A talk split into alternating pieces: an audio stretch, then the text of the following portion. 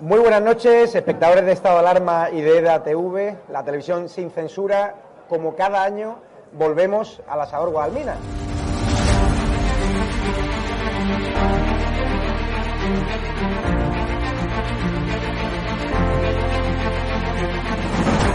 ¿Por qué te gusta lo que hacemos?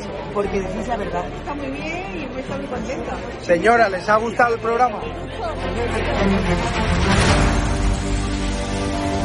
alcanzaron con un disparo en la cabeza a un compañero que era el jefe de la web y que como dice, no, es que ya han dejado de matar.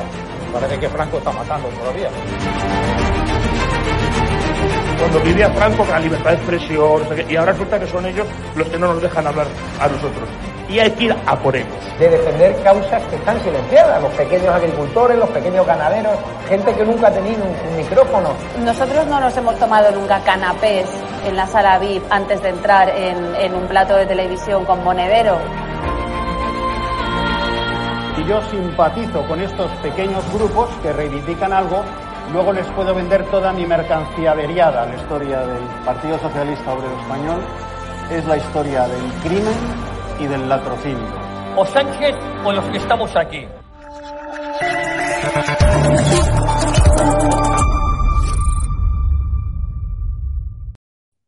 Muy buenas noches, espectadores de Estado de Alarma y de ATV.com. Es un placer estar como con todos vosotros, ¿no? Y sobre todo un día muy complicado para muchos, día de llamadas, día de contrastar fuentes, día de escribir informaciones que a lo mejor molestarán a algunos, a otros no les gustará, pero yo estoy aquí para contarles la verdad. Y hoy vamos a contarles algunos de los secretos, ¿no?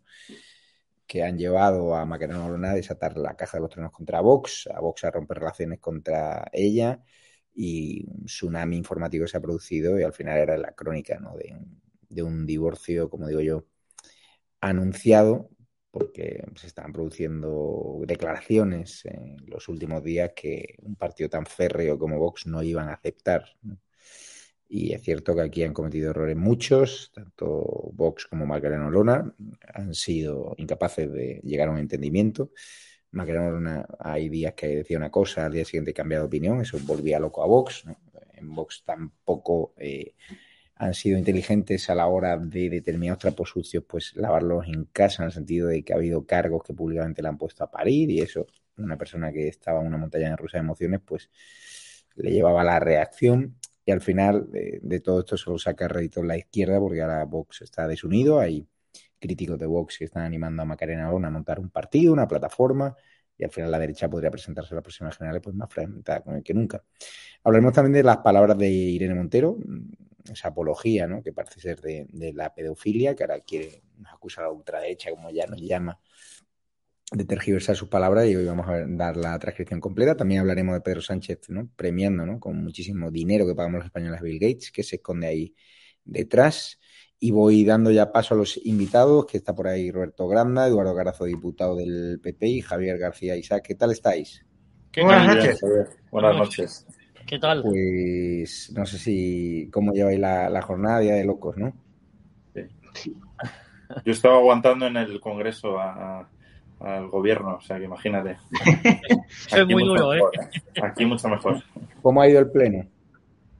Bueno, eh, hoy hemos debatido la ley orgánica del sistema universitario, la, la enmienda a la totalidad que presentaba eh, varios grupos, entre ellos el PP, que nos la han rechazado, o sea que sigue para, para adelante esa ley, que es una ley sectaria que está promoviendo otro ministerio más de Podemos, como es el de universidades.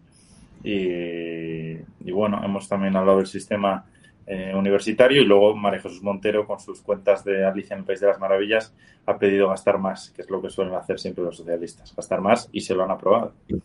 Bueno, también eh, la asesora esta que fue de viaje con Irene Montero a Nueva York, pagado por todos los españoles, eh, Lidia, su, jefe, su directora de gabinete, ha insultado a Vito, eh, lo ha increpado, los, los presidios del Congreso por preguntarle por esa declaración lamentable que hizo ayer, que todavía no ha perdido perdón y que Vox y Ciudadanos han pedido la dimisión. Como digo, muchísimos temas de los que hablar en la noche de hoy y vamos ya con uno de los temas, ¿no? Luego hablaremos del tema de Vox, del divorcio, de Pedro Sánchez premiando a a Bill Gates. ¿Cuánto nos ha costado a los españoles esa bromita? Creo que lo podemos ver en pantalla. Promete otros 130 millones de euros para el Fondo Global de los ODS, un acto junto a Bill y Melinda Gates. Eh, Roberto Granda, tú que te gusta mucho este tema, ¿qué se esconde detrás de esta visita de Pedro Sánchez a Estados Pues Unidos? ¿A quién ha ido a ver? Eh, Él paga, él paga por contactos y por, y por hacerse la foto y por tener una serie de vínculos que algunos podrían decir del globalismo, otros del nuevo orden mundial. Hay cosas ahí siempre bastante oscuras. Pero lo que llama la atención a nivel nacional es que se pongan como se ponen porque se quita, por ejemplo, se suprime el impuesto de patrimonio en Andalucía, te dicen, esto se va a quitar de la sanidad, de la educación. Sale Rejón directamente diciendo que van a aumentar la lista de esperas en los hospitales. Es como casi te quitamos impuestos de aquí de patrimonio o acabamos con el expolio fiscal y una anciana se va a morir en la puerta de urgencias. Y sin embargo, regala 130 millones que son de todos, es decir, de dinero público, porque el dinero del gobierno dice, el dinero que da España, no, es el dinero de todos, y no pasa nada. Eso no viene de la sanidad, eso no viene de la educación, esa demagogia, ese populismo simplista que hacen siempre para seguir expoliando a las clases medias. Realmente en Asturias el impuesto de patrimonio o de sucesiones no te compensa a día de hoy heredar una, una casa, un, un inmueble por la cantidad que tienes que pagar. Entonces, hacer más mm, una fiscalidad más armoniosa no es acabar con la educación. Lo que es ir en contra, por ejemplo, de los intereses nacionales o la soberanía nacional es pagar a la Fundación Bill Gates y Melinda Gates, que deben ser el tercero o cuarto más ricos del mundo, millonarios, que les sale el dinero por las orejas, pero lo que hace no es porque necesiten el dinero, sino porque compra voluntades, compra apoyos, eh, paga para que Bill Gates le mencione en Twitter, paga para que Bill Gates tenga vía libre de hacer determinadas operaciones luego en España. Es para eso. Como eh, Javier García, bueno, Eduardo Carazo, esta visita de Pedro Sánchez, que no puede pisar la calle en España, dando dinero a la fundación de Bill Gates. No sé si vais a preguntar algo en el Congreso de los Diputados, si tenéis previsto hacer algo. Bueno, por lo menos no se ha hecho una foto en la Quinta Avenida como si fuera un, un vaquero del, del Far West, ¿no? Como la otra vez con los guardaespaldas y las gafas de sol. Ahora como se tiene que hacer cercano a la gente y esta campaña de propaganda que le están haciendo, pues no sé, pero es muy curioso, ¿no? A mí me llama mucho la atención que en el Congreso de los Diputados nos llevan diciendo el Partido Socialista las últimas semanas que es que nosotros somos el partido de los ricos y que nos juntamos con los ricos y con las oligarquías y no sé qué, y él está deseando sacarse una foto no con los ricos, con el rico, con uno de los hombres más ricos del mundo, ¿no? Mm, Oye, pues si, si nosotros somos el partido de los ricos y de las eléctricas y de los bancos y estas cosas que nos dice, eh, no se entiende muy bien que luego vaya a Estados Unidos y, y- y esté deseando juntarse con uno de los hombres más ricos del mundo, ¿no? Me parece muy bien lo que haga Bill Gates, pero, hombre, mm, yo creo que estos eh, gastos que hace el gobierno cuando luego nos pide a los españoles que nos apretemos el cinturón, pues es un ejemplo más de la poca ejemplaridad que tienen, ¿no? Ellos no recortan en ministerios, ellos no recortan en viajes, ellos no recortan en uso del Falcon, pero luego, como bien decía Roberto, pues se mete con Juanma Moreno por rebajar impuestos en Andalucía o con Mañueco por rebajarlos en Castilla y León o con los gobiernos del PP porque propongan una bajada de impuestos, ¿no? O sea, nos llevan diciendo al Partido Popular que no pueden bajar el IRPF y deflactarlo para ajustar a la inflación no sé cuántos meses y que lo pedimos porque somos amigos de los ricos y luego pues hacen esto, ¿no? Yo no sé si a Bill Gates que tenga cuidado porque como se venga a España a lo mejor le pone un impuesto a María Jesús Montero, o sea que eso deberían advertirse. Javier García, Isaac, esta relación sospechosa entre Bill Gates y Pedro Sánchez, ese pin de la Agenda 2030, tú como especialista en saber lo que llevan estos empresarios siniestros, los George Soros y compañía, al final muchos españoles no se enteran de qué va la, la vaina, pero cuando Pedro Sánchez va a Estados Unidos, ahora quiere ser líder de la Internacional Socialista, ya está dibujando ese perfil ¿no? de gran líder europeo, de gran líder internacional. Él ya se está buscando una salida porque un tío tan ególatra, si ve que los sondeos le van a ir mal, no se va a presentar a elecciones. Pondrá Eh, vamos a ver, es que-.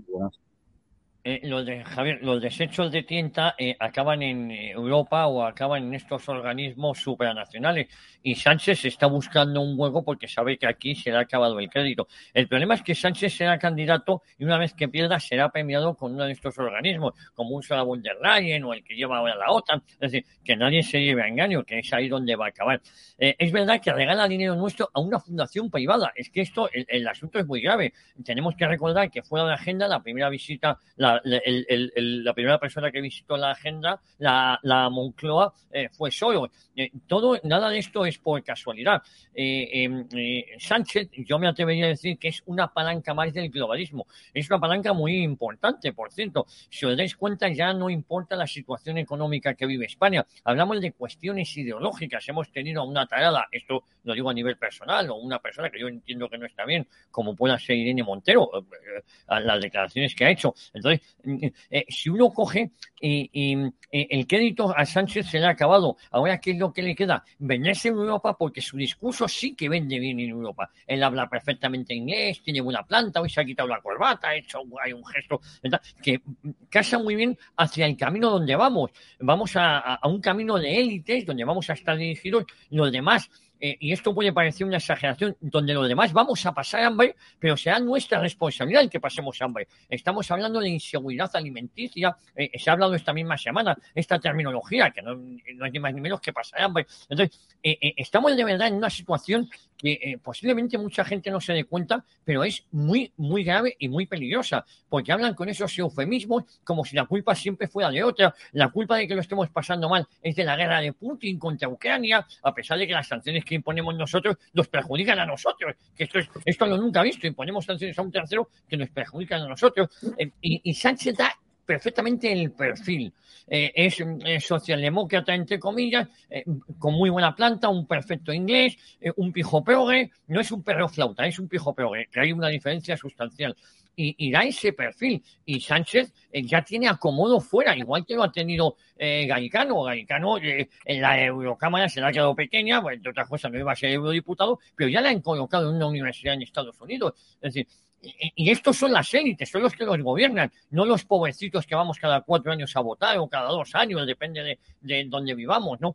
Y luego está el tema de los impuestos. Lo habéis comentado aquí. Eh, da la sensación, si precisamente cuanto menos impuestos hay, mejor va la situación. Yo no quiero que mis, mis impuestos vayan al ministerio de una tarada, insisto, digo a nivel personal, como Javier García Isaac, eh, como Irene Montero. No quiero eso. Es decir, eh, si me dicen que es eso, oye, no. Y, los que están poniendo en riesgo el estado del bienestar son ellos, manteniendo ese tipo de cargos, ese tipo de, ministerios. Que es que el mensaje tiene que ser distinto. Claro que quiero el estado del bienestar. Los que se están cargando el estado del bienestar son los que regalan millones de euros a una fundación como la de Bill Gates. ¿no? ¿Con qué objetivos se regalan esos eh, millones de euros de todos los españoles? Que yo creo que eso es prevaricar. Otra cosa es que el PSOE lo regalara, pero no el Estado español.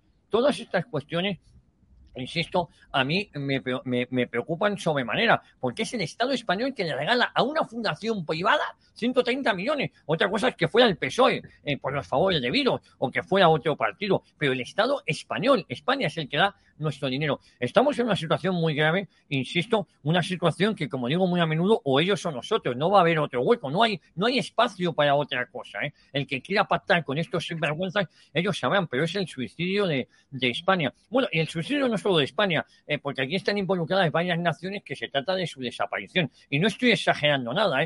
¿eh? la Agenda 2030 han prometido que nos iban a quitar todos, pero fijaos la promesa, pero que íbamos a ser felices. bueno, yo os aseguro que lo primero lo van a cumplir, nos van a quitar todo. Lo de ser felices, eso es muy subjetivo. Vamos a seguir avanzando en muchos temas. Ahora eh, Yo solo una cosa, Javier, muy rápido. Si a Sánchez le, para elegirle presidente de la Internacional Socialista deja de ser presidente del gobierno, yo por mí que le elijan, si puede ser esta noche, mejor que mañana por la mañana. ¿eh? O sea que eso de que se busque retiros a mí me parece estupendo, que se vaya donde quiera. Vamos a ir con uno de los temas, con lo lamentable de Irene Montero, luego hablaremos del asunto de Vox, ese divorcio que se ha precipitado en, el día de, hoy. Vamos a escuchar, como digo, a Irene Montero lo que dijo ayer, una apología a la pedofilia, que ella dice que ahora la ultraderecha tenemos la transcripción ¿no? Eh, preparada, dicen que nosotros hemos tergiversado sus palabras. Escuchen lo que dijo y ahora ponemos exactamente también la transcripción. Sino para hablar de educación sexual, por ejemplo, que es un derecho de los niños y de las niñas, señoría, independientemente de quiénes sean sus familias, porque todos los niños, las niñas, los, les niñas de este país tienen derecho, tienen derecho a conocer su propio cuerpo, a saber que ningún adulto puede tocar su cuerpo si ellos no quieren, si ellos no quieren, y que eso es una forma de violencia tienen derecho a conocer que pueden amar o tener relaciones sexuales con quien les dé la gana. basadas, eso sí, en el consentimiento. Y esos son derechos que tienen reconocidos y que a ustedes no les gusta. La transcripción la pongo en pantalla y esto puede herir sensibilidades. Vamos a leerlo. Ella dice que hemos tergiversado sus palabras, salió el maldito bulo, todo el mundo diciendo que hemos mentido. Dijo lo que dijo. Podría haber dicho me he equivocado, pide perdón. Me he equivocado a la hora de impulsar la ley de violencia de género que ha permitido un señor que decía que no se sentía eh, bueno, que se sentía una mujer, pues al final eh, va a estar cerca ¿no? de, su, de, su pareja la que maltrató. Es decir, Irene Montero es cómplice ¿no? de violadores, hmm. de pedrastas, porque con su ley, eh, es una ley del solo si es sí, va a permitir, según abogados expertos, ¿no? y se, que se rebaje la pena ¿no? a determinados violadores, ¿no? Cómplices en el sentido figurado. Los niños y las niñas y los niños de este país tienen derecho, tienen derecho a conocer su propio cuerpo, a saber que ningún adulto pueda tocar su cuerpo si ellos no quieren, si ellos no quieren, y que eso es una forma de violencia. Tienen derecho a conocer que pueden amar y tener relaciones sexuales con quienes les dé la gana, basadas, eso sí, en el consentimiento. Esos son derechos que tienen reconocido. Irene Montero, ministra de Igualdad, 21 de septiembre de 2022. Eduardo Garazo, eh, PP y Vox han reaccionado muy fuerte. Ahora entrará Vito y nos contará que ha tenido un encontronazo ahí en los pasillos del Congreso con la asesora que fue a Nueva York. Por cierto, a ver si Cristina podemos buscar también la foto del viaje para que sepáis quién es. Y eh, cómo te quedas eh, en el PP, ¿qué vais a hacer, Eduardo? Porque he visto a Vox y Ciudadanos muy. Ahora lo escucharemos yo pienso a Montero. No sé el PP qué va a hacer. Pues grave, ¿eh? Bueno, yo creo que como está tan ocupado en decir niños, niñas, niñes y de todas esas cosas, pues se le va eh, lo que dice, ¿no? Eh, lo que pasa es que su reacción hoy tenía que haber sido, oiga, pues he tenido un lapsus y no quería decir esto, ¿no? Porque lo que dice literalmente, que habéis mostrado en la pantalla, pues es incluso constitutivo de un delito.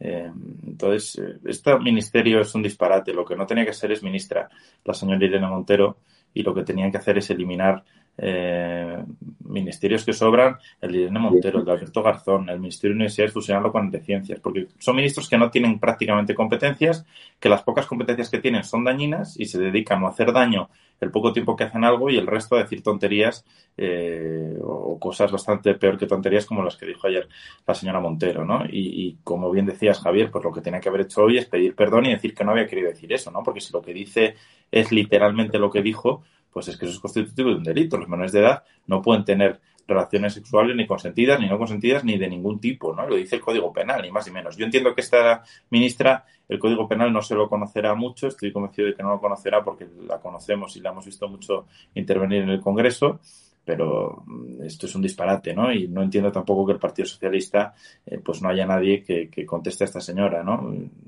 La verdad es que eh, le mantienen, mantiene a los ministros de Podemos, Sánchez mantiene a los ministros de Podemos y no les tose porque su permanencia en la Moncloa depende de los votos de esta gente radical y que dice un disparate cada día. Vamos a escuchar a Iván Pérez Montero. Jamás habíamos oído nada parecido así en España. Porque todos los niños, las niñas, los, les niñas de este país tienen derecho, tienen derecho a conocer su propio cuerpo, tienen derecho a conocer que pueden amar o tener relaciones sexuales con quien les dé la gana. Tener relaciones sexuales con quien les dé la gana, con quien les dé la gana. Como si un menor pudiera ofrecer consentimiento en relaciones sexuales, un menor, un niño o una niña con adultos. Es de tal gravedad que hoy pedimos el cese inmediato o la dimisión de la ministra y el cierre de un ministerio que no ha hecho más que daño a los niños, a las niñas y a las mujeres en España. Decir que los niños y las niñas pueden tener relaciones con los adultos, aunque sean consentidas según la ministra por parte del menor, del niño, es absolutamente intolerable. Que es un derecho de los niños y de las niñas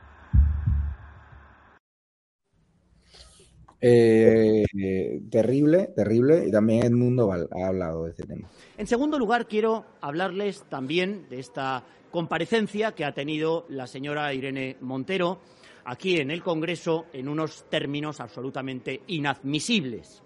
Sin ningún rubor, sin ningún sonrojo, esta persona que lo que pretende es adoctrinarnos a todos en los eh, valores y en los catecismos, en los mandamientos de la izquierda española, porque ya saben que mantienen su propio modelo de ciudadano ejemplar, el cual hay que seguir para obtener el beneplácito de los responsables políticos que deberían gobernar para todos los españoles, se permite decir que los niños, niñas y niñes de este país pueden prestar su consentimiento libremente para mantener relaciones sexuales con adultos.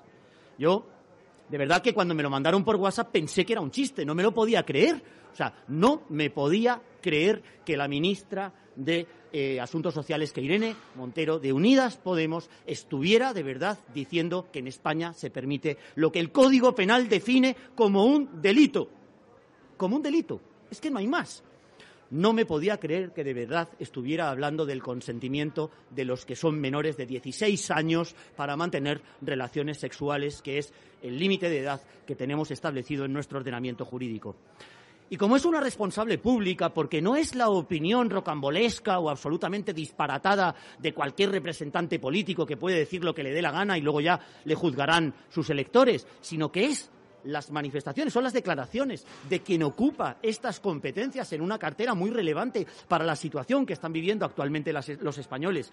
Y como sabemos perfectamente lo que sentimos los padres de la necesidad de proteger a nuestros niños, yo ya no tengo niños pequeños, pero los he tenido, de proteger a nuestros niños precisamente de todo este tipo de ataques. Siempre nos preocupamos cuando salen a la calle, siempre nos preocupamos si se meten en Internet. Le pedimos a Irene Montero que dimita por favor. Y si no dimite, Pedro Sánchez la tiene que cesar. Eh, Javier García, ¿cree que va a dimitir? Mira, no va a dimitir, pero no se trataría de que dimitiera. A mí no me basta con que dimita. Yo lo que quiero es que el presidente del gobierno lo hubiese destituido. Es decir, yo creo que la Fiscalía de Menores tenía que investigar este asunto y, en su caso, igual quitarle la patria potestad de sus niñas. Ella está llamando a la prostitución infantil. Eh, vamos a ver, y esto que estoy diciendo es un tema muy serio. Eh, una niña de 7 años decide acostarse con un tío de 50. La niña de 7 años tiene la madurez suficiente para decirle que un tío de 50 le hace cosquillitas mientras le toca el pubis. No, digo yo, es que esto es un tema muy serio. Es decir, ella dice, si la menor, la menor, ¿cuándo es la menor? ¿De un año? ¿De cinco años? ¿De siete años? ¿De ocho años? ¿De catorce años? ¿De ocho? ¿De nueve? ¿De diez? Vamos a ponernos que sea de diez años. Una niña de diez años se puede acostar con quien le dé la gana, naturalmente. Pero ¿cómo que naturalmente? ¿Tiene la madurez suficiente para, para decir que se acuesta con su tío, con su sobrino, con su padre o con un amigo del papá, con el jardinero? De verdad que esto, vamos, yo insisto, el problema que tiene este país es que tiene una borrica como Irene Montero de ministra y que sus locuras son aprobadas en Consejo de Ministros y luego tienen esas locuras en carácter de ley o de norma. Yo creo que esto es muy serio. ¿Y sabéis lo que me preocupa? Que ni el ABC, ni la Razón, ni el Mundo, ni la COPE, la Conferencia Episcopal, han hablado de este tema. Esta mañana, a las 6 de la mañana, eh, me pongo, vamos a estudiar cuál era la editorial línea COPE, que vosotros sabéis que la pone muy a menudo, y hablando de Rusia, de lo loco que está Putin. Javier, ¿cómo va a hablar la COPE y 13 si tiene una una de cura que abusa de menores? Claro, bueno, pues bueno, eh, eh, lo que pasa es que el, el de Mónica Ultra no era cura, era monitor. Claro. Decir que, a mí me parece muy es que, a ver, han preferido mirar para otro lado, cobran muchas subvenciones del gobierno y es lo que hay. Pero bueno, eh, eh, Pero ahí, Javier, yo creo que hay una... lo que ha pasado en el Congreso.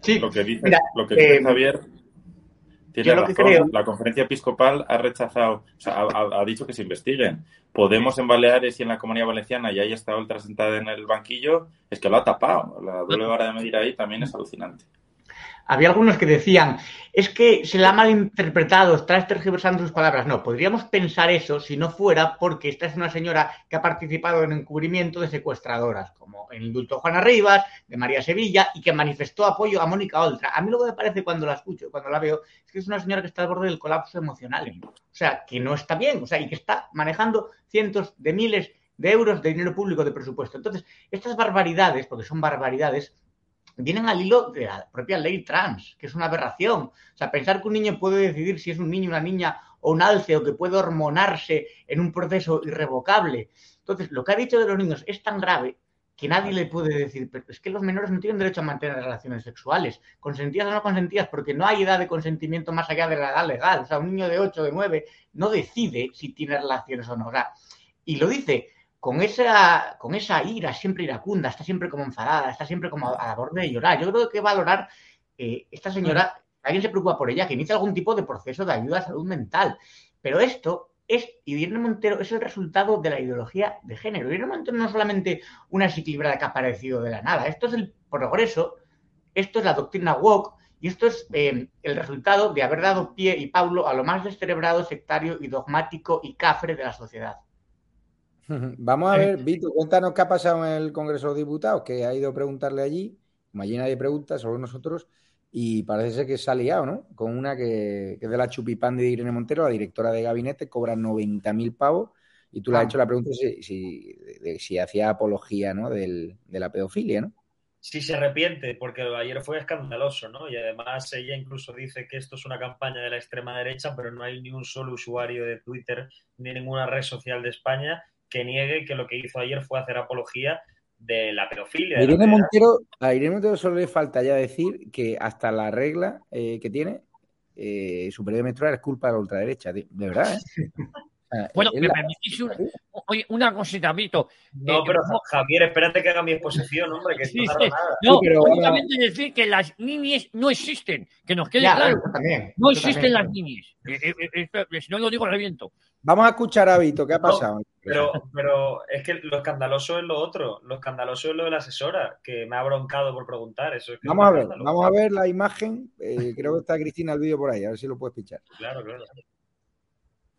No, eh, esa es la Chubipandi, es la rubita. no, es la Se arrepiente de haber hecho apología de la pedofilia, como le decían, tras haber dicho que cualquier niño puede eh, mantener relaciones sexuales con adultos. ¿No se arrepiente de ello? Me da vergüenza la campaña de la extrema derecha, me da auténtica vergüenza. E insisto, contra mí, las terminales mediáticas como usted de la extrema derecha y la extrema Usted lo dijo, derecha ¿no? que Lo hagan lo que quieran. Pero este país se merece un debate y un acuerdo sensato para garantizar el derecho de los niños y de las niñas a una educación sexual que les permita tener vidas libres de violencias y que les permita en un futuro vivir libremente su sexualidad y sus relaciones afectivas. Gracias. Gracias. Muchísimas gracias. Tú estabas en la comisión ayer, no te escuché decir nada. Una pregunta a las comisiones. Yo a escuchar. Hay muy poca clase como no podemos preguntar libremente, de verdad, de muy poca categoría. Hay un momento en que se corta la señal, el Congreso no le interesaba, claro, corta la señal. ¿Qué te ha dicho en ese momento? Porque era una merdellona, esta es una merdellona, cobran 90.000 pavos. No, ahí me ha dicho que, que ayer es verdad que estuve en la comisión de igualdad intentando hacer la misma pregunta a la ministra. Bueno, a la misma no, porque no lo había dicho aún. Pero le quería preguntar también por el caso ese del cambio de género que se ha librado de una, de una denuncia por violencia machista, un señor en Barcelona, en Cataluña. Y, y entonces no pude preguntar, pero fui a la comisión a escuchar, porque yo de verdad que para ser esta asesora no tiene ni idea de nada. Es decir, nosotros la prensa, las comisiones, vamos a escuchar lo que dicen. La prensa no puede intervenir en una comisión parlamentaria. En todo caso, las ruedas de prensa, que es lo único que podemos hacer en el Congreso. Pero las comisiones, yo fui a ver ahí mi noticia, a escuchar lo que decía y ya está. Entonces esta señora estaba allí con la Pandi, estaba toda la Pandi. La Pandi de New York estaba en la comisión escuchando todo. Y- Vamos a ver la foto de la pandilla. De Nueva York. La, la tal Lidia esta, que no sé dónde ha salido, creo que estudió periodismo en la Rey Juan Carlos, que creo que ahí eh, es la de Cristina Cifuentes, esa universidad. ¿no? Viven Y- en un capítulo de Girls, prácticamente. Ahí está, el Vale, showbiz. no, pues eh, eh, entonces la Pandi de New York estaba ayer allí y a mí me vio pues tomar mis apuntes, mis notas. Entonces, claro, hoy me ha visto preguntar y me ha dicho, tú estabas allí, ¿por qué no dijiste nada? Y yo, ¿qué voy a decir? Como prensa allí, no, yo no voy a interrumpir una, una comisión, no soy un maleducado, hombre. Yo poder estar más de acuerdo o no, pero estaba ahí para escuchar y para redactar. Y entonces, pues me ha echado en cara eso, que no dijera nada ayer, pero no iba a interrumpir a una ministra. Y entonces, eh, lo que me ha dicho también ha sido que, que, que cómo, tengo tan poca vergüenza. Es más, cuando he hecho la pregunta, me ha dicho, qué horror de pregunta, cómo se te ocurre tal. Yo eso no lo he visto en la vida por parte de ningún partido de derecha, una periodista de la sexta de izquierdas. Y, y bueno, me ha reprochado y me ha recriminado esa pregunta, me ha hecho aspamientos y no sé qué, machote y algo así me ha dicho. Pero el caso es que me parece, me parece tremendo y sobre todo me parece ridículo, un bochorno espantoso que a un periodista le abronques, no por no tener una mala actitud, por no tener una mala actitud, sino simplemente por preguntar. Es decir, tú imagínate que en vez de, de eso, eh, que me lo hace la, la señora asesora de Montero, eh, se lo hace eh, la asesora de prensa de Vox a una periodista de la Sexta, por cuando le preguntó a Iván Espinosa de Montero, por ejemplo, en el Congreso, que quedó fatal el tema de los inmigrantes o de la inmigración, si no tenían vergüenza. Y No he visto nada a Macarena Olona la machacaron por simplemente decirle a una periodista que tuviese respeto. Es decir, eh, eh, Eduardo, eh, tú haces esto, un asesor tuyo a un periodista de la Sexta, tú hoy no estás Es aquí. que yo, yo soy un, bueno, primero que nosotros no tenemos tantos asesores como tiene Podemos, ¿no? Pero yo si un asesor del PP hace esto y depende de mí, yo le echo, de verdad, ¿eh? O sea, yo quiero decir, yo a la prensa creo que hay que tratarla siempre con respeto, pero no es el primer signo casi autoritario de Podemos hacia la prensa, ¿no? Hemos visto a Pablo Iglesias metiéndose y acosando a periodistas concretos. Hemos visto también a Sánchez diciendo que es que la prensa de derechas eh, está conspirando para echarle. Pero esta señora, pues, eh, estaría bien saber cuánto eh, cobra por hacer de matona con los periodistas que no le gustan las preguntas. Es, es una cosa interesante para preguntar. Ah, es lo que dice Javier, que el viaje le sale gratis, ya está, le sobra.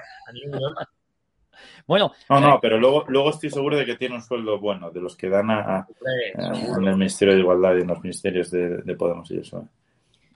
Eh, que Javier Es García a ti te haces una asesora de, de Montero en los pasillos del Congreso y qué pasa ahí. Porque a- ahora, ahora, ahora se te va a acreditar al Congreso. Me tengo, que, me tengo que atar las manos a la espalda filosóficamente hablando, eh, porque eh, la verdad es que Vito eh, tiene mucho empaque, mucho valor y mucha paciencia. Eh, una tía que se han ido a Nueva York, el comando de la tarta. eh, vosotros sabéis que esto forma parte del comando de la tarta, dentro del comando de la tarta forman parte del comando Bartolo. El comando Bartolo es la parte del gobierno que toca, que solo sabe hacer una cosa, que es tocar la flauta de Bartolo, la que tenía solo un agujero. Bueno, estos pájaros eh, se han ido con dinero público, pero en un avión de la Fuerza Aérea Española a Nueva York de- de compras o de, o, de hacer eh, turismo.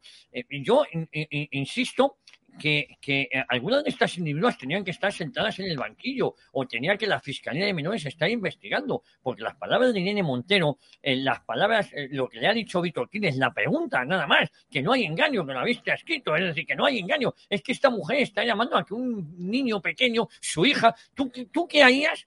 Eh, ¿O qué haría esta sujeta? Imagínate que su hija, una de sus hijas, cuando tenga 5 o 6 años, se esté zumbando a uno de los jardineros que tiene la mansión de Galapagar. Esto que os puede sonar muy fuerte, es que puede pasar. Ella está llamando que si su hija de 5 años le gusta al jardinero que tiene 45, no pasa absolutamente nada, que son relaciones libres, porque ella se puede acostar con quien le dé la gana. Eh, Insisto que la- el- el- el- el- lo, lo que ha dicho, eh, lo de Macarena Olona y tal, para mí me parece un chiste en comparación con, con, con este asunto que es lo verdaderamente eh, importante y estoy esperando que la COPE, la ABC, la Conferencia Episcopal eh, eh, saquen un comunicado. Aquí nada, porque, bueno, entre otras cosas, la Conferencia Episcopal está más Pero- preocupada por la X que por la Cruz. Pero bueno, y lo que le han dicho a Vito en el Congreso de los Diputados, que a estos petados les pagamos nosotros. No, a ver, yo te digo una cosa, el aguante que tenemos, o sea, están todo el día provocándonos, insultándonos, y nosotros solo diplomáticos. Agrediendo, porque a Vito le han agredido hoy. Mira, a mí me ha agredido el fotógrafo de Sánchez y, Bueno, y me he puesto a la defenderle a la del Estado. Y- pero la a mí- la- ya, el, la- problema es que, el problema, Roberto, es que te coja un día con el día cruzado Bueno. y le digas a esa niñata que de qué cojones va. O el fotógrafo se come la cámara. Es una Se merdellona, come la cobra cámara. 90.000 Se la pone pavos por pegar gritos y amenazar a la gente. ¿Sabes qué pasa? Que esa tipeja, cuando salga del gobierno, se va a enterar. Se va a enterar en el sentido de que la gente le va a señalar por haber llevado a España a la ruina y un sectarismo ideológico y por haber promovido discursos y defendido como el de Irene Montero. Es decir, la gente se va a acordar de la pasta que se ha gastado esa señora en viajes a, a Nueva York, cuando hay emprendedores que han tenido que cerrar sus empresas y autónomos que no pueden pagar la cuota. Ya está bien de que esas niñatas, que al final son hijas, hijas de pijos, son niñas pijas al final, que se fueron a hacer sus compritas a Nueva York, es decir, que de la lucha obrera nada. ¿Quién es el padre de las hermanas Serra, Isa Serra? ¿A qué se dedicaba el padre Irene Montero? ¿Cuánto heredó Irene Montero? O sea, lo que hay que preguntarse es cómo entró de cajera, que para qué trabaja de cajera si tenía un abultado patrimonio. Es que a mí ya me indigna y no defiende ni un solo compañero los pasillos del Congreso. Hace unos años los periodistas se habrían revuelto ante ese tipo de situaciones. El problema es que se están cronificando y un día se le puede ir de las manos a alguien, porque esa, esa chica perdió los papeles y nosotros seguimos aguantando la compostura, pero estamos altos de los insultos, de las provocaciones. E insisto, va a llegar un momento que denunciaremos, nosotros siempre por la vía legal. Pero bueno, así están las cosas. Roberto, ¿cómo te has quedado viendo estas imágenes? Bueno, me, asombra también mm, la paciencia que tenéis cubrir el tema del Congreso, sobre todo cuando, por ejemplo, una proetarra como la Merche esta o, o, o Rufián eh, hace ese, esos ejercicios de desdén al ejercicio periodístico de, y son personas que cobran un sueldo público y que están viviendo del mismo Estado que ellos tratan de reventar, porque su labor en el Congreso es ir en contra del Estado de Derecho. Ya ves tú lo que le interesa la Constitución o nuestra democracia a Bildu o a Esquerra Republicana de Cataluña. Entonces, bueno, se está maltratando constantemente a la prensa, a cierta prensa, no a, no a los compras y y a la gente afín, y lo que toca es aguantar y esperar a que vengan tiempos mejores, pero evidentemente todo tiene un límite. Y luego que estas tías se pongan a gritar, a menospreciar, a decir que si tú, que si lo otro, pero si es que el- lo primero no contesta la pregunta, porque no puedes contestar siempre, no, es que esto es la extrema derecha, no, te están preguntando si haces apología de, de la pederastia, le preguntaron que, cuánto había costado el, el viaje a Nueva York con sus asesoras y salió que, que Feijó se hizo una foto en un yate con un narco. Oiga, contesta la pregunta que le están diciendo, no se vaya por peteneras. Pues así estamos. Evidentemente hacen un daño terrible a la democracia, porque primero porque no creen en la democracia, porque son chupópteros, están ahí para cobrar un sueldo público y a correr. Y luego porque eh, sus maneras son, en el fondo, tics totalitarios. En plan, no me hagas preguntas incómodas, yo lo que quiero es que me dores la píldora y a otra cosa, y a seguir con su, con su línea marcada, que es una línea de, bueno, de extrema izquierda. Pero, escucha, tú hablabas de los, tú hablabas de los periodistas. Fíjate, el tuit que puesto un periodista que estaba allí justo haciendo la pregunta cuando yo, cuando yo estaba también en la comparecencia de Montero. Estaba el- al lado mío en el paseo del Congreso. Ha dicho, no solo es que se manipulen sus palabras, refiriéndose a Montero, que ya es grave para un asunto así. Lo trágico es que hay algún periodista que en los pasillos del Congreso alimente esta falsa historia con preguntas sobre pedofilia. Como periodista me da vergüenza. En vez de condenar... ¿cómo falsa historia? Si todos lo hemos visto, lo hemos escuchado, y ayer estaba Twitter Cardilla y gente con los, con los perfiles verificados manifestándose a nivel particular diciendo que era, que era una barbaridad. Pero si no hace falta escuchar nada, si lo tenemos aquí escrito. Claro, Lo claro. Es terrible. Yo-. Es de locos. Pero bueno, va- me vamos a uno- a un Sí. asesor del gobierno de Rajoy haciendo lo mismo con un periodista del país o de la cadena SER. Pero si- No mira lo que pasó con diciendo las asociaciones de prensa, los medios de comunicación, Claro, pero- las ruedas de prensa de Rajoy. y no, no quiero ni Y el asesor de Ayuso, ¿qué pasó con el asesor de Ayuso, Miguel Ángel Rodríguez, cuando le dijo a una periodista que no era el turno de preguntas, la que se lió allí, que la había pegado, que la había agredido, pero qué barbaridad, si a mí me han tirado la cámara, me han roto el móvil, pero ¿qué está contando? Que a Javier le ha pegado el fotógrafo el presidente del gobierno una paliza, pero ¿qué está La violencia es unidireccional. Es unidireccional. Siempre son los mismos los que ejercen la violencia. Terrible.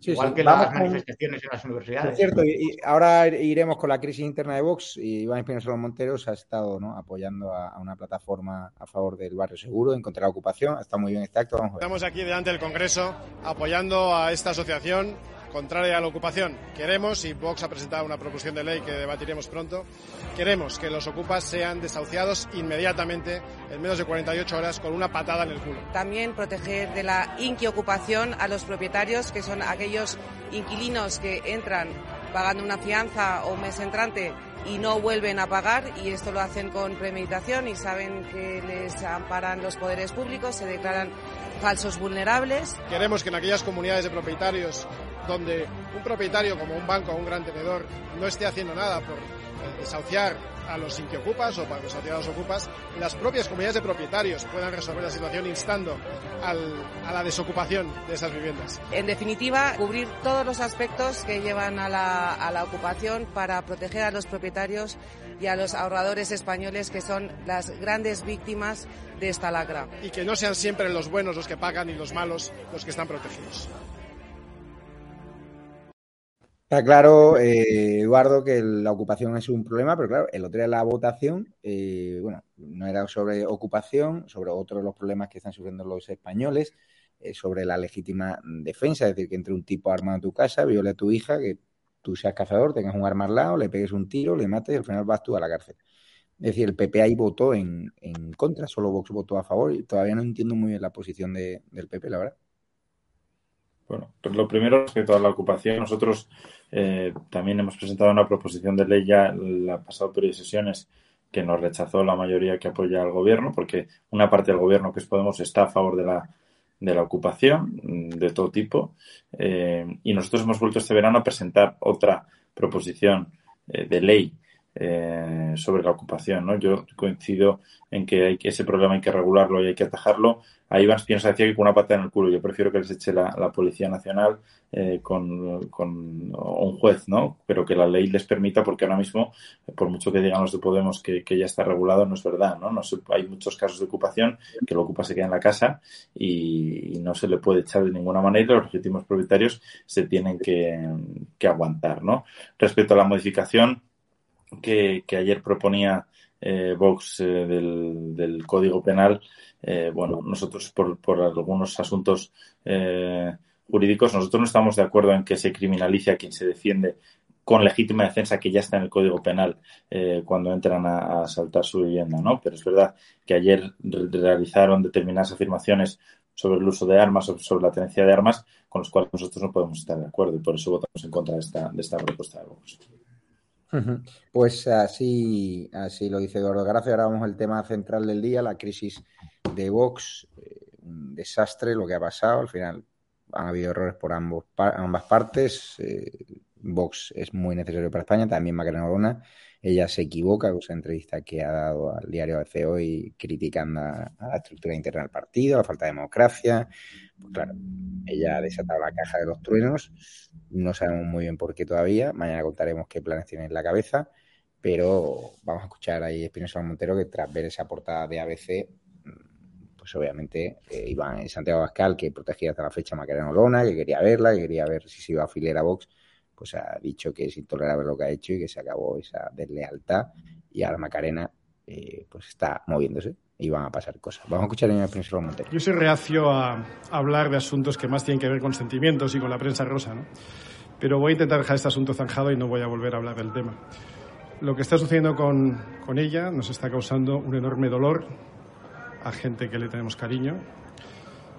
Y lo único que le puedo decir es que estaremos siempre a su disposición para cualquier asunto personal, pero a la vista de las cosas que se están publicando, a la vista de cómo está siendo utilizada por todos aquellos que quieren hacer daño a un proyecto como el Vox, que lleva ya ocho años, que tiene cuatro millones de votantes, que tiene 70.000 afiliados, que tiene muchos voluntarios, que hacen un trabajo diario silencioso, abnegado y entregado a la vista del daño que se está haciendo a través de ella, lo que podemos decir es que este definitivamente es el fin del camino. Le deseamos lo mejor en lo político y nos tendrá siempre y a mí personalmente a su disposición para cualquier asunto personal. Lo digo con enorme dolor y con enorme cariño simultáneamente.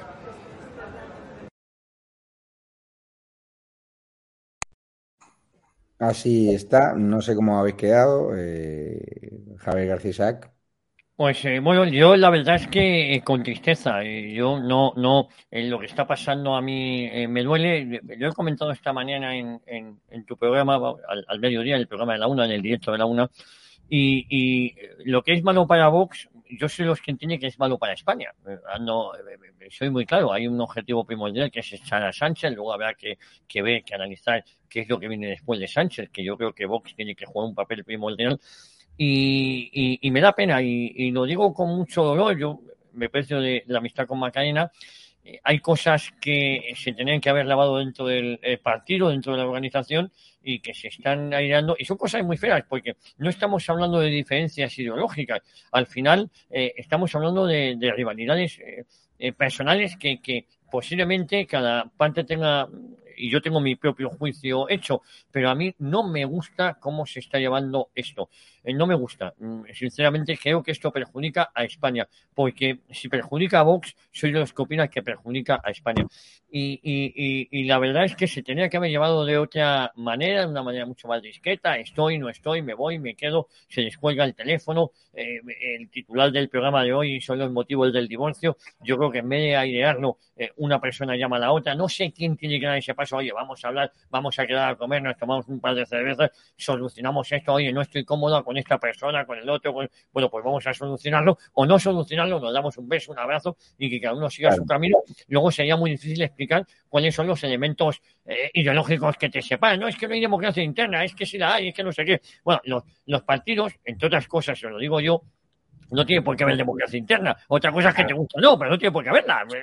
Esta chorrada de las primarias y vamos a hacer primarias, no, eh, no, eh, eh, eh, ideológicamente estás en una organización, otra cosa es que te guste más el secretario general o el que sea, pero eso las primarias y los congresos lo sabemos, lo hemos visto en los congresos de todos los partidos, eh, es eh, una oda al, al líder y el líder en cuanto toca esconderle eh, es la oda al siguiente líder eh, y todo el mundo aplaudido al siguiente. Vamos, y me eh, parece bien entre comillas, no sé si me entiendes. Eduardo, Eduardo eh, o Feijó se desayuna una portada ABC tuya diciendo diputado del PP, diciendo que falta democracia interna, que te están faltando al respeto y tal, y, entenderías que Feijó diese las relaciones rotas contigo, entiendo, ¿no?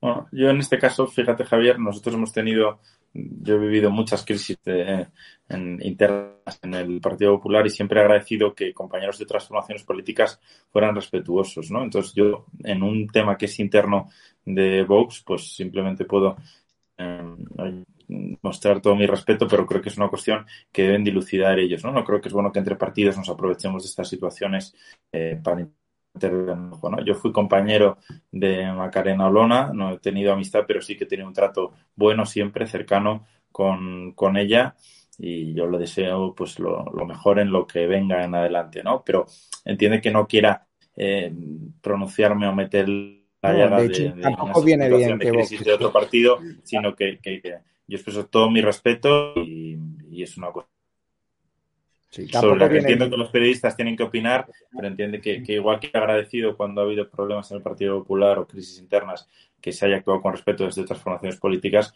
pues yo en esta ocasión lo quiero tener con, con Vox. No, te, hon- te honra y, y lo dicho. Vamos a seguir hablando de, de este tema, así que mm, muchas gracias Eduardo por estar aquí. Además te honra porque al PP tampoco le viene bien esta división interna en Vox, porque necesitáis un Vox fuerte para echar a Sánchez de la Moncloa. Me quedo con también con gracias Eduardo, y así descansa un poco.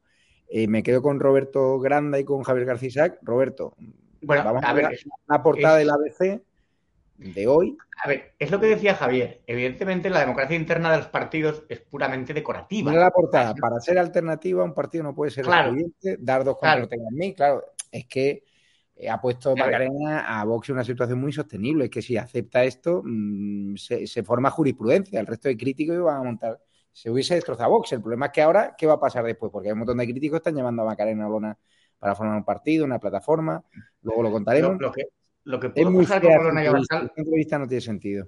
Sí, los saben los interesados y los involucrados, pero a nadie se escapa que la campaña en Andalucía de Vox no fue la mejor, ni los Mm. resultados fueron los esperados, porque optaban al menos a la vicepresidencia. Entonces, y que Macarena en el Congreso estaba haciendo una gran labor. Entonces, ¿qué había pasado? Hasta ahora no había hecho declaraciones en la prensa, lo que la honraba porque ya mantenía un perfil bajo y discreto para mantener, digamos, la lealtad de lavar los trapos sucios en casa, ¿no? Como se suele decir, pese a las divergencias personales. Pero las guerras internas benefician siempre al rival político. No voy a decir al enemigo para entrar en una retórica bélica, aunque realmente son enemigos de España, pero beneficia al rival político, sobre todo PSOE y Podemos y sus terminales mediáticas, que con este tipo de entrevistas se frotan las manos, se frotan las manos porque van a ver que van a poder hacer daño a Vox, Eh, igual que nosotros disfrutamos cuando se apuñalan entre ellos los de Podemos, que lo hacen de forma mucho más indecorosa, ¿no? Las, las guerras que tienen de poder, pues Vox lo estaba llevando más o menos de una forma discreta, bien, oye, aquí hubo una serie de desavenencias, vamos a intentar llevarlo en privado. Por el momento que salta a la portada de los periódicos y que empiezan a hacer declaraciones, eso ya, pues, mm, lo, lo- yo creo que lo expresó muy bien Espinosa de los Monteros. Dijo, en lo personal muy bien, en lo político eh, lo mejor es separar caminos. Claro, cuando ya empiezan con acusaciones cruzadas, parece que ya no hay solución en reconducir ese tipo de relación política. La luego la relación personal, ellos sabrán la que tienen y la que mantienen y la que tendrán en el futuro. Creo que Javier se ha ido. Sí, se nos ha dejado a ti y a mí solos. Ah, vale. Ya estoy aquí, tenemos- Eh, que, a- no, ver, no. que tengo que ir a abrir. Que a ver, lo importante aquí es, eh, vamos a ver una intervención mm, brillante, Macarena Olona en el Congreso de Diputados, y claro, ¿qué ha pasado hasta llegar a esta situación? Es que no tiene mucho sentido. El coronel Pérez de los Cobos recibió el domingo por la noche a las diez y media una llamada de la directora general de la Guardia Civil informándole de su cese porque no había informado sobre el informe emitido por la Guardia Civil por la Comandancia de Madrid en sus funciones de policía judicial. Señor ministro, ¿ordenó usted a los generales Berrocal y Santa Fe que procedieran a requerir al coronel Pérez de los Cobos información sobre investigaciones judiciales en curso? Señor ministro Marlasca, ¿ordenó usted a la directora general de la Guardia Civil que procediera al cese fulminante del coronel Pérez de los Cobos por cumplir con su función? Señor ministro Marlasca, ¿recuerda usted el caso Faisán? Por supuesto que lo recuerda. Lo recuerda porque usted era el magistrado instructor. Lo recuerda, por supuesto, la bancada socialista. Y, cómo no, lo recuerda la bancada proetarra, que todavía se lo agradece. Esta resolución judicial es suya, señor ministro Marlasca, porque cuando usted era juez, usted lo que hacía era ordenar a nuestra Guardia Civil y a nuestra Policía Nacional que procediesen a mantener absoluto sigilo y no informaran a sus superiores de las pesquisas judiciales. Ha traicionado todos sus principios, es que alguna vez los tuvo, señor ministro Marlasca y lo peor de todo, ha traicionado a los hombres que pusieron su vida en riesgo para proteger la suya cuando estaba amenazado por el Comando Vizcaya, como es el caso del coronel Sánchez Corbí y del coronel Pérez de los Cobos. Dos anuncios quiero hacer. En el día de hoy hemos interpuesto una querella contra la directora general de la Guardia Civil y contra el secretario de Estado de Seguridad, porque usted va a caer por su subordinado, señor ministro Marlasca. Y la semana que viene, una vez se ha permitido reanudar la actividad legislativa, será este grupo, con la proposición de ley de equiparación salarial real de las fuerzas y cuerpos de seguridad del Estado, quien someterá a deliberación de esta Cámara la verdadera equiparación salarial y no la cortina de humo indigna que ustedes han lanzado para tapar sus vergüenzas. No lo van a conseguir. Claro, con, con, esta brillantez, ¿quién iba a imaginar que todo esto iba a derivar hace unos meses en esto? Es decir, ¿qué ha pasado para llegar a, esta situación? Pero claro, ahora en el entorno de Olona están distribuyendo el, el siguiente vídeo, que claro, hay que ser muy listo para saber lo que está planteando. Además, tenemos información, nos lo contaremos de lo que planea Macarena Olona. Este es el vídeo que incluso ella ha reenviado. Libertad, familia, seguridad.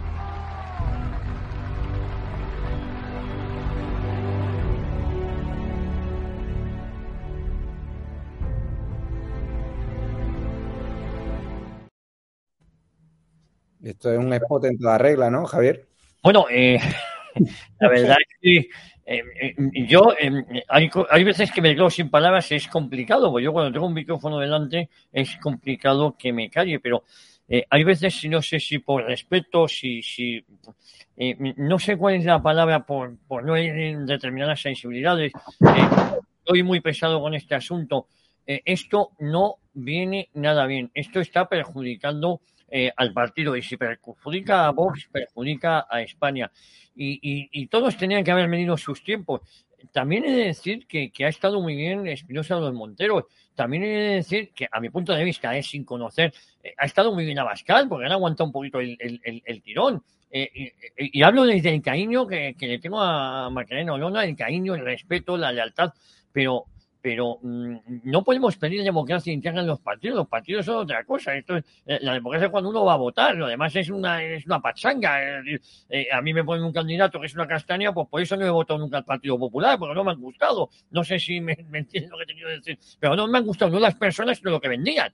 ¿no? Eh, y, y, y, eso es una milonga. Otra cosa es que del ente uno con cierta capacidad pues los cambie o intente cambiarlo, pero eh, eh, insisto, me duele mucho esto, creo que esto solo beneficia al rival, motivo por el cual diarios como el ABC, que no llevaba nunca Macarena, o diarios o, o, o, Carlos Herrera, que no se le pasaba por la cabeza llevar a dirigentes de Vox, sino era para atacarlos y machacarlos y denigrarlos, ahora los tienen en primera plana y, a, y, en, y. Pues eso es lo que nos tenemos que hacer pensar, ver que a quién está favoreciendo todo esto, ¿no? Y a quién estamos ayudando sin darnos cuenta. Ni más ni menos, pues eh, uno de los grandes beneficiados no es la izquierda, es el Partido Popular, entre otras cosas, ¿no? Y, y luego el, el, votante conservador, si me van ustedes a permitir, es siempre muy voluble y en cuanto a estas cosas, parece ser que siempre tiene una excusa para volver al Partido Popular, cuando aquí no se trata de personas, aquí se trata de proyectos ideológicos, que es lo que hay que poner encima de la mesa. Si el proyecto que me presenta Macaena o el, el que me presenta Bascal eh, es el que me tiene que convencer, no si hay o no democracia interna en una organización. No sé tú qué opinas, ¿no? Un partido no es una democracia, porque es que de, la única manera de que haya una conexión interna es que haya una conexión en torno al líder, porque si no, claro. cada uno que vaya por su, por su cuenta, ¿no? Y cada, una, cada propia persona es un partido. No, para que un partido se conecte y funcione, desde las bases hasta los más cercanos al líder, tienen que ser leales al líder.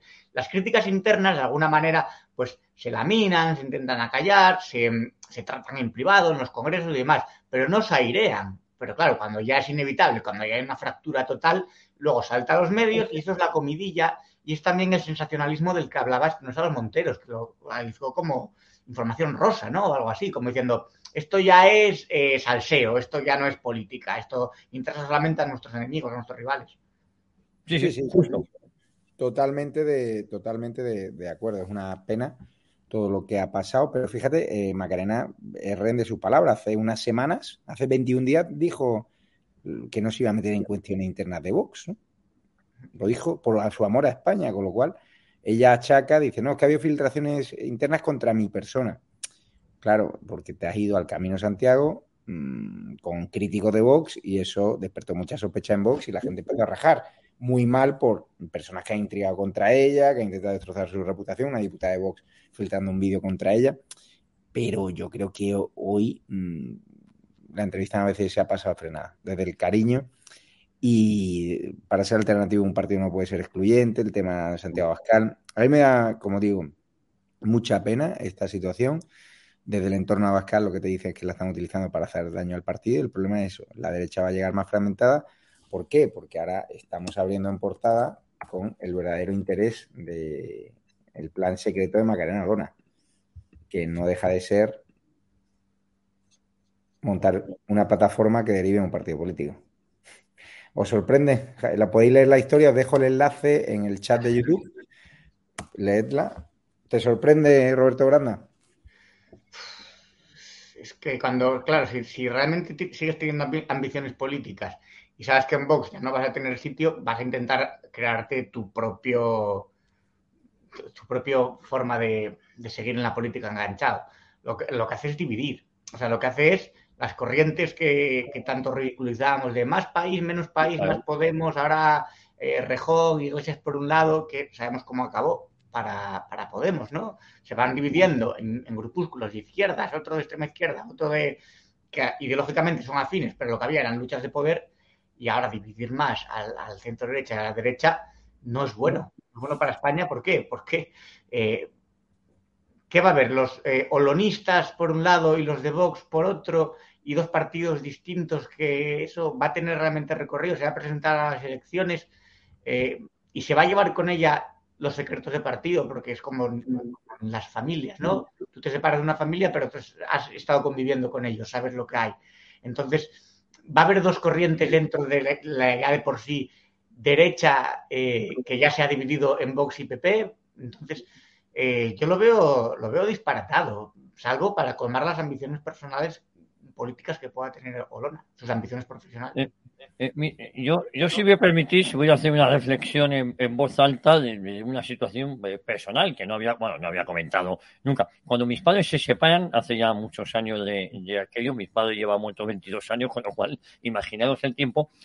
Eh, ¿Qué es lo que pasó? Que cada uno aireó los trapos sucios de la familia. Esto lo digo, no voy a contar cuáles eran esos trapos sucios, pero al final se quedaron sin amigos. Claro. Es decir, eh, no sé si me entiendes, porque la gente quiere alegría, la gente quiere, y al final tú encuentras un chisme, y el otro otro, el otro no sé qué, el otro, eh, y al final te quedas solo. Y ese es un riesgo. Mira, cuando hay una separación tiene que ser lo más discreta posible, claro. darse un abrazo, aunque sea el abrazo del oso, todos somos muy amigos, como nos queremos, y se acabó. Es lícito montar un partido, uno, dos o tres. Es decir, lo que ha hecho eh, Podemos o Más País, si os dais cuenta, ahora a salir una, una tercera formación que se llama eh, Juntos o Juntar, que es el de, el de la petada de Yolanda Díaz. Y se trata de. Sumar, ¿no? O sumamos o sumar. sumar. Perdóname, no es juntar, es sumar. Sumar. Sí. Eh, había un amigo mío, un buen amigo mío, que dice: sumar, sumar prevaricadores o, o, o, sumar delincuentes. Y bueno, sumar lo que sea.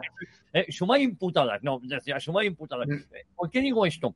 Porque al final sale un partido que es para sumar las disidencias que han salido. Eh, en lo ideológico, eh, Unidas Podemos, o Más País, o Más Madrid, o lo que sea, no hay diferencia ninguna. Todos odian a España con mucho ímpetu, y lo único que cambia son las formas del macho alfa. Uno ha ido colocando a sus hembras en función de sus gustos, no sé si sexuales o económicos o lo que sea, las ha ido colocando, hasta de ministras ha puesto algunas, a otras las subía detrás de una, de una columna en el Congreso, y al secretaria, final... Secretaria de Estado, es Bestringe.